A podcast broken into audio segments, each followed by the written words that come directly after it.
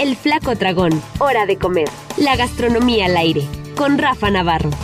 De eso se trata.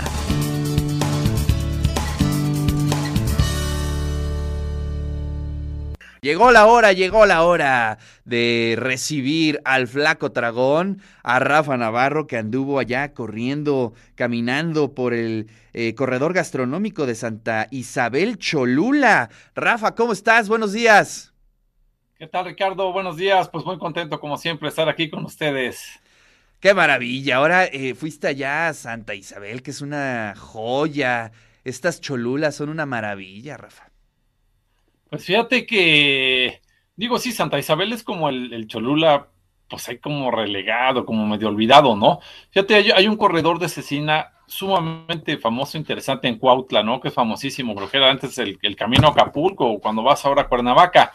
Pero fíjate, desde cuando ya había visto que había un corredor de cecina, este, pues rumbo a la carretera a Atlisco, ¿no? O sea, había un movimiento interesante, y pues ahora me lancé a explorarlo, dije, pues ahora es el momento, ¿no? Entonces, fíjate, eh, es un corredor este, gastronómico y tiene otras cosas, ¿no? Pero es como una concentración importante de los dos lados de la carretera.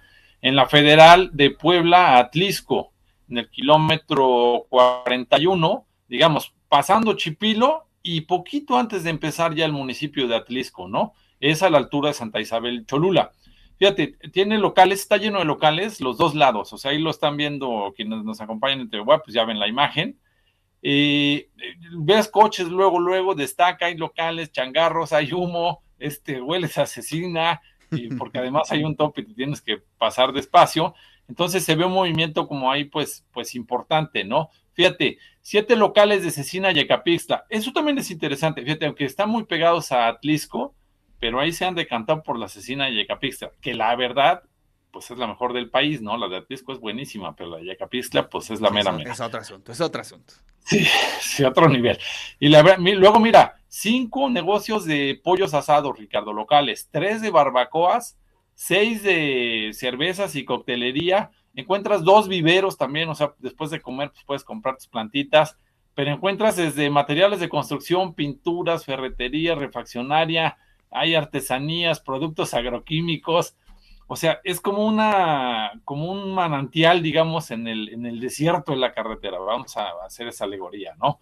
Entonces, fíjate, ya, ya entrándole a la comida, ¿qué comimos por allá? Unos tacos de cecina y de carne enchilada, ¿no? La verdad es que a mí la cecina me gusta muchísimo, ¿no? Y la de Yecapixtla, pues ni se diga.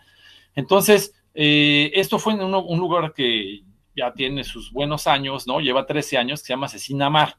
Fíjate nada más la presentación, Ricardo. O sea, el, taco te cuesta 25 pesos, pues está bien servido, pero lo particular de este lugar es que de entrada te reciben con un caldito de pollo de cortesía, ¿no? Este, con su col y zanahoria, lo cual, pues ya empezamos a hablar de cosas diferentes. Y luego fíjate las guarniciones, Ricardo. Uno es eh, frijoles peruanos así martajados para que lo a tu taco. Salsa aguada con guacamole, salsa roja ranchera, nopales con rábano, cebolla y cilantro, ¿no? Y luego aparte, pues tu crema y tu limón para que le vayas poniendo al gusto. La verdad es que eso en los corredores de Cuautla, lo que sea cada quien, no te encuentras así tan vasto, tan generosa la, la guarnición, ¿no? Además el local grande, tienen por lo menos, en la parte de abajo son 15 mesas y tienen la parte de arriba, que en ese momento no está abierta, pero me imagino que en las temporadas fuertes, para que se den una idea un poco del movimiento, este, pues que hay ahí de la gente, toda la gente que se para a comer. Abren todos los días, no, no es un tema solo de fines de semana, sino todos los días de 8 de la mañana a 7 y media de la noche, ¿no? Eso es, eso es lo primero que probamos. Luego, fíjate, unas papitas fritas así delgaditas, tipo, tipo hay unas de una marca famosa que son así súper delgaditas, ¿no? Son como crujientes. Entonces, pero, pero ya son como artesanales. Fíjate, esto fue de una, estábamos ahí en el negocio de la asesina y entró una vendedora ¿no? También con su cubetota de chapulines. Y bueno, algo que han hecho ahí es como que han entendido que, pues como que el sol sale para todos, ¿no? Eso también, porque hay como muchos vendedores ambulantes, tú vas caminando ahí entre los puestos y te van vendiendo también otras cosas de comida, ¿no? Entonces te encuentras desde pues, semilla, huesitos, obleas, eh, aguacates, duraznos, este, fresas frescas, higos, fruta cristalizada, en fin, como muchas cosas también que pues, puedes llevar ahí a tu casa, ¿no? Hay también como venta artesanal, ahí alojada entre los locales. Fíjate, hay este portagarrafones, unas sillas tipo Acapulco, que son estas como, como de estos como plásticos alargados, que también te las llegas a encontrar como en Cholula, ¿no? Son como un ambiente ahí, este, Cholula, Condesa, y sombrillas grandes para jardín, porque pues es todo el paso al calor, a la, gente que, que, tiene ahí alguna propiedad o algo en Atlisco, o que se trae para sus casas de allá, ¿no? Que es como, como la cultura del calor. Luego, fíjate, un pollo asado eh, con arroz bien servido, con nopales, tortilla y salsa. El pollo costaba 180 pesos y la costilla de cerdo a 300 pesos. Mira, ahí lo están viendo en la imagen. Fíjate, algo interesante de este lugar, pues, me pareció muy padre. El pollo asado te lo sirven en una olla de barro. Ahí lo están viendo a la derecha. Y entonces destapas tu olla de barro y con las pinzas, ahí lo vas sacando y te lo vas sirviendo, ¿no? Con esas pinzas como de pan para los que nos escuchan en, en Radio WAP. Eso está, la verdad, padrísimo, ¿no? Este lugar se llama El Ranchero, lleva más de 20 años, abre también de 9 de la mañana a 7. Y eh, lo particular de ahí, fíjense, en la parte de arriba están viendo la salsa, ¿no? O sea, ahí se, ve, se ve como de cacahuate, ¿no? Algo. Ándale. Bueno, este en particular era tamarindo, pero tiene tamarindo, cacahuate, chiltepín, barbecue. Entonces, como que es la especialidad de la casa. Entonces, tú comes uno o dos ahí en la familia, como vas, te vas repartiendo con tu tus nopales, y ya te vas como que aderezando tus, tus taquitos de pollo, ¿no? Fíjate, normalmente este, por ejemplo, tiene mesas que dan a la carretera, que eso también en los locales, pues es, como que algo especial, porque estás viendo pues ves pasar los trailers, este, los camiones, los coches, y te hace sentir que estás en un lugar diferente, como gasolinera, vamos a llamarle, ¿no? Y fíjate algo también curioso que pasó ahí, tienen una como cerca, ¿no? Que, queda da ahí así como la fachada, entonces tienen cinco o seis mesas en la parte que da hacia la calle, y tienen como otras 15 hacia adentro, ¿no? O sea, los lugares, como ves, pues, son grandes, tiene un movimiento muy importante esta zona. Entonces, te pasó algo bien curioso con la persona que iba, este, había unos perritos ahí este, callejeros del otro lado de la reja. La reja es a lo mejor como de la cintura para abajo. Entonces, pues quiso agarrar un hueso y aventárselo ahí, ya sabes, como de contrabando, que no te vean también, porque si no, como que es mal visto, le estás dando de comer ahí a los perros. Entonces avienta un hueso y viene un perro caminando, pero estaba distraído, y, con el tino le pega el huesazo en la, en la cabeza al perro. Entonces el perro se, se, voltea así como que esto me cayó del cielo, ya como que se sacó de onda, pero lo huele rápido y ya si lo empieza a comer, ¿no? La verdad estuvo súper chistoso eso del, huesazo al, perro ahí sin querer. Y luego fíjate, un refresco preparado, eh, acompañado de chicharrines en lo que lavan tu coche, Ricardo. Fíjate, fue algo también diferente, un concepto que nos encontramos por allá. Es el concepto en lo que te lavan tu coche, te damos una micheladita acá, un refresquito, una botanita. Y eso, pues la verdad está es algo muy diferente, ¿no? pues, Había dos negocios de eso. ¿no? Pues la verdad, bastante bien. Mira, en particular en este, en la imagen, nosotros pedimos un squirt preparado. Fíjate, en Jalisco se acostumbra mucho esto, de ahí como que nos llegó esta influencia gastronómico-cultural. Las preparan tipo rusa o michelada, ¿no? Entonces, eh, y mira, aquí con el escarchado, todo, te dan tus chicharrines, pues estás oyendo ahí la música de banda y todo. En ese momento ya no había, o sea, a lo mejor el, carro lo dejaron de lavar a las 2 de la tarde, ya no me tocó, pero bueno, por lo menos sí fui a conocer ahí cómo era el concepto, ¿no? Pero también lo mismo te dan, pues, camaroneras, gomichelas, piña colada, margarita, paloma, pitufo, mojitos, este, lo que quieras, copeo.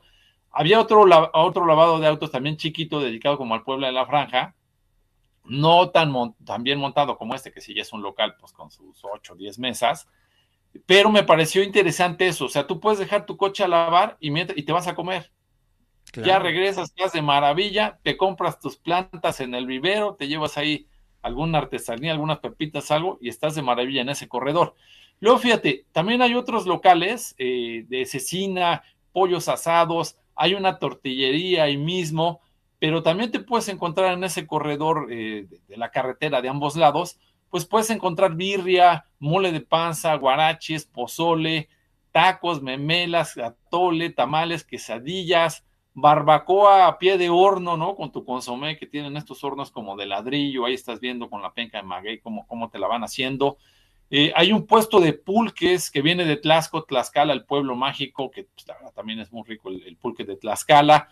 Te venden alitas, hamburguesas, semitas, pambazos, tostadas, hay un puesto de nieves y helados, o sea, hay pues para todos.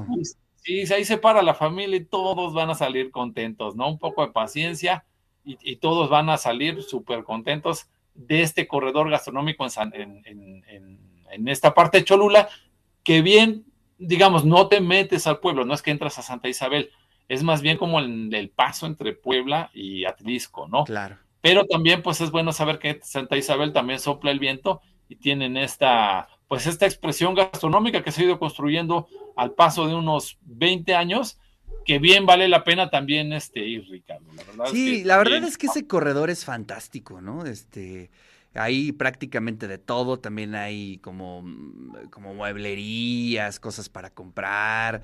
Es decir, es un es un momento que un domingo te la puedes pasar muy bien y además mm, relativamente barato, ¿no, Rafa?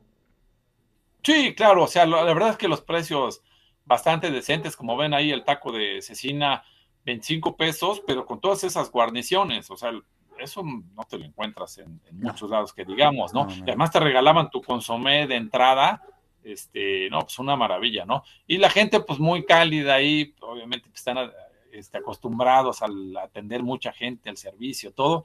Y la verdad, pues está muy padre, Ricardo. Y comentarte nada más rapidísimo en la agenda gastronómica, ¿no? Para este fin de semana, este sábado empieza el diplomado Latidos de Cocina Tradicional Mexicana, que fíjate, es un, es un diplomado bien padre que hacen con cocineras tradicionales de diferentes lados del país y te explican ahí ellas mismas, pues cuál es su cosmovisión, cómo empezaron en la cocina. Es un proyecto padrísimo. Empieza ya este sábado y eh, para más información, pues ahí, miren, en pantalla lo pueden encontrar, está el Facebook, que es eh, LEM, Centro de Producción, Lectura, Escrituras y Memorias, que es un proyecto ahí interesante en Puebla, ¿no? O LEM Lem-México en Instagram. Y luego, Ricardo, este fin de semana está el Festival de la Gula. Este ya es la segunda o tercera edición. En San Andrés Cholula lo hacen enfrente a la pirámide, en el hotel que se llama Villas Arqueológicas, que ya como que tiene un, una experiencia importante, ¿no? De, de, armado de eventos ahí que se hacen constantemente en el año. Y fíjate, dentro de las cosas que pueden encontrar ahí, asados, vienen unas flautas de San Martín Texmelucan, que es un concepto, flautas en vaso. Entonces tú tienes el taco, lo vas remojando así como con el caldito en el vaso y te lo vas comiendo y se va haciendo chiquita la flauta. Hay postres, helados, snacks, pizzas, tacos veganos para quienes están metidos en este rollo, pues bueno, ahí también van a encontrar lo suyo. Micheladas y es pet friendly. Si ustedes de ah, repente. maravilloso. Pues, ¿Dónde llevo a pasear a mi mascota? Este es el lugar. Tienen una zona del puerco, se pueden echar ahí su coyotito en el pasto, súper tranquilo, va a haber música en vivo, hay también como pues un bazarcito, ahí siempre hay productos poblanos ahí de los, de los productores, ¿no? Entonces, eh, ahí queda la invitación, Ricardo, me parece pues una buena opción para que se vayan a pasear el fin de semana. Maravilloso. Ya te fijaste que prácticamente cada fin de semana tenemos eventos gastronómicos en Puebla y eso es maravilloso, ¿no? Parece que perdimos a Rafa, se quedó congelado ahí eh, en la imagen, pero bueno, ya había terminado su columna. Lo que comentaba es que es bien interesante cómo prácticamente cada semana ya tenemos eventos gastronómicos, eh, no solamente digamos para ir a comer, sino estos diplomados, los cursos, eh, es decir, la cultura, el estudio en torno a la gastronomía va teniendo un muy buen músculo, Rafa. Sí, la verdad es que Puebla es una potencia gastronómica a nivel nacional, ¿no? No vamos a entrar a pelearnos de que si es la mejor y que si tú, que yo, tampoco se trata de agarrarnos el chongo, pero sí en todo México se reconoce que la gastronomía poblana es uno de los, de los puntales importantes.